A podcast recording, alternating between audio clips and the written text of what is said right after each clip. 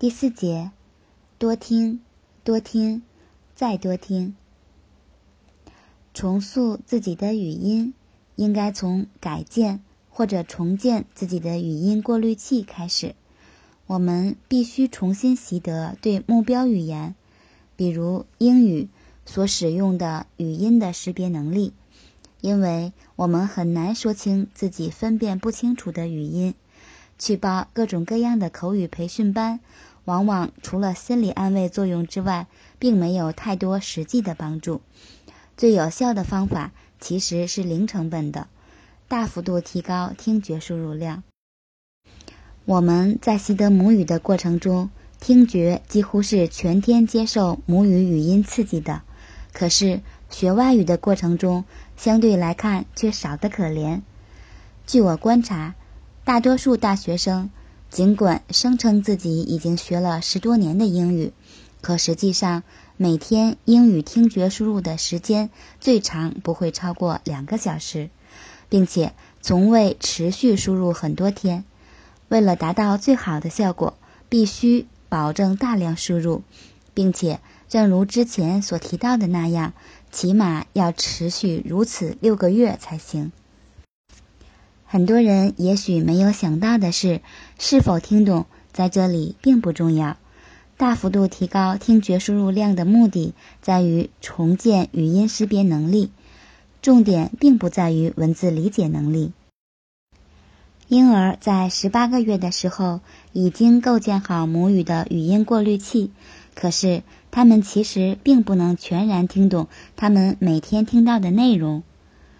库欧教授的研究结果启发我们，其实英语幼教是可以不花钱的。父母不会说英语没关系，只要在孩子活动的环境里不停的播放各种英语语音、童谣、小说、电视剧等等，并长期持续。只要这么做，小孩子根本就不需要上什么培训班。到小学入学的时候，孩子的双语语音过滤器早就应该固化了。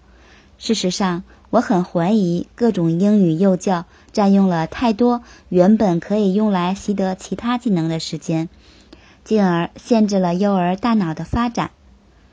不过，不能指望只听听录音、看看电视，孩子就可以学会外语。刚刚已经说过。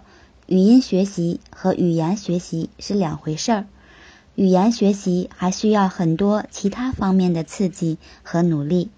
对于成年人来说也一样，大幅度提高听觉输入量是为了迅速重建自己的语音过滤器。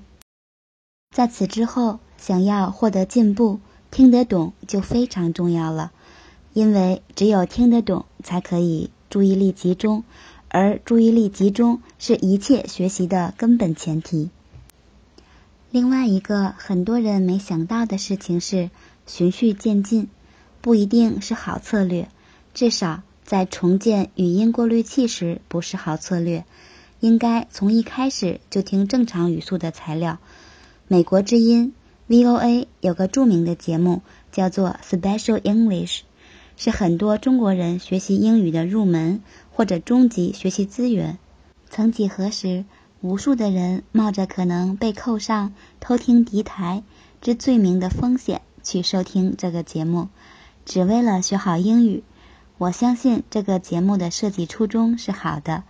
他认为人们学英语应该循序渐进，正常语速、正常措辞的英语对初学者太难了，所以。他只使用大约一千五百个左右的基础词汇，只使用最初级的语法结构，并且以刻意降低的语速播音。但我很怀疑它的真正作用。我的观察是，很多人一旦开始听 VOA SE，没多久就放不下来了，因为能够完全听懂的感觉实在是太好了。过一段时间，转头去听 CNN 或者其他的正常语速的材料，马上就觉得吃力，而后觉得自己基础还不够好，于是又退回 VOA SE。转眼许多年过去了，还在听 VOA SE。最重要的理由和上一点一样，这个时候是否听得懂并不重要，真正重要的是要让自己负责听觉的那部分大脑长期持续接受足够多的英语语音刺激。还有一个看似不合常理的建议是，不要只听标准录音。很多人的学习之所以事倍功半，就是因为他们的做法与语言自然习得方式相左。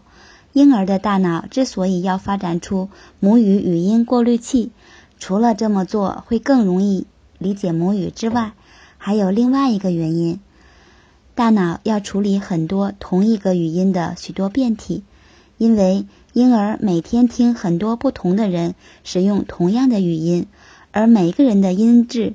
音色、音调都可能是有他自己的独特之处，所以大脑必须要有这样的过滤器，能够将输入的同一语音的不同变体归为一类。只有这样，才能不出差错的处理语音输入。所以在大幅度提高自己的英语听觉输入量之时，要涉猎不同的音质、不同的音色、不同的音调。甚至不同的口音才对。这个意义上来看，广播剧要比课本录音强出不知道多少倍，因为有好多个人在说话，而非从头至尾只有一个标准声音。进而，我常常建议自己的学生不要把自己的输入材料只限制于标准美音或者标准英音，其实无所谓的。连颇具特色的黑人英语都可以听，甚至越杂越好。我常常推荐的是 CNN 的广播，里面有各种各样腔调的英语，真的可以大开耳界。二十多年前学英语的设备很落后，全班用一个台式录卡座音机，一学期就那么一盘磁带，翻过来调过去的放。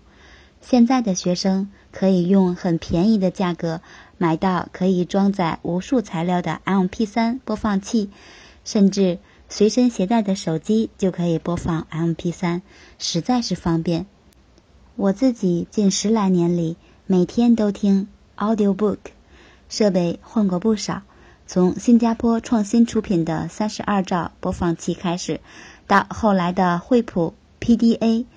到后来的 HTC 智能手机，再到现在的 iPhone，有一个小技巧：听英语音频的时候，不要两只耳朵全都戴上耳机，只用一只耳朵戴耳机，因为自然语音输入和耳机输入是不一样的。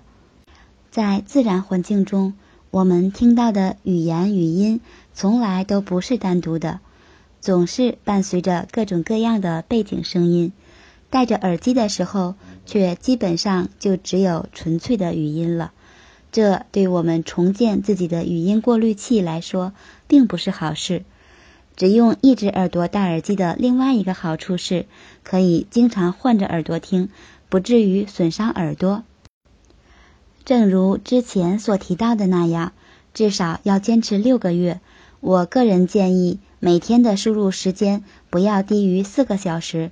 只要开始做，就会发现其实并不难，因为哪怕听不懂都无所谓，听得多了，听得久了，早晚有一天想听不懂都不太容易。当然，即便是最初的时候，为了效果更佳，可以有意识的渐渐提高文本难度，并且最好配合精读。这期间，几乎所有的人都会感觉没什么进步，但是。这种感觉是不靠谱的。事实上，我们的感觉几乎总是极不靠谱。看看下面的两条直线，哪个更长？图片请参考原文，第三章第四节。感觉上当然是下面第二条直线更长，可实际上这两条直线是一样长的。有些人甚至觉得上面的两个方块比下面的两个方块更小，那也是错觉。有些人觉得下面那条直线比上面的直线更粗，那还是错觉。每当因觉得自己毫无进步而觉得气馁的时候，不妨想想这张图片，提醒自己，感觉并不靠谱。而后再回想一下刚刚 Paul Bacquarita 教授对平台期的解释，而后尽快恢复心平气和的状态，接着干活就是了。